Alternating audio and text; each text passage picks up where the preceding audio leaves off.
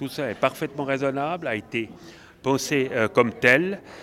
Nous rouvrons les restaurants et cafés, nous ne rouvrons pas les discothèques, nous ne rouvrons pas les nightclubs pour prendre ces deux exemples-là. Et les conditions qui sont fixées à l'exploitation des cafés et restaurants sont strictes. Nous reprenons le dispositif fédéral naturellement. Nous l'accompagnons d'une interdiction de musique ou de jeux type billard ou baby-foot. Euh, c'est à cette condition-là que nous permettrons à cette branche de retrouver une activité, c'est fondamental, et nous permettrons également à la société de retrouver un peu, avant les fêtes de Noël, un peu euh, d'espoir euh, et de convivialité. C'est aussi indispensable pour nos concitoyens.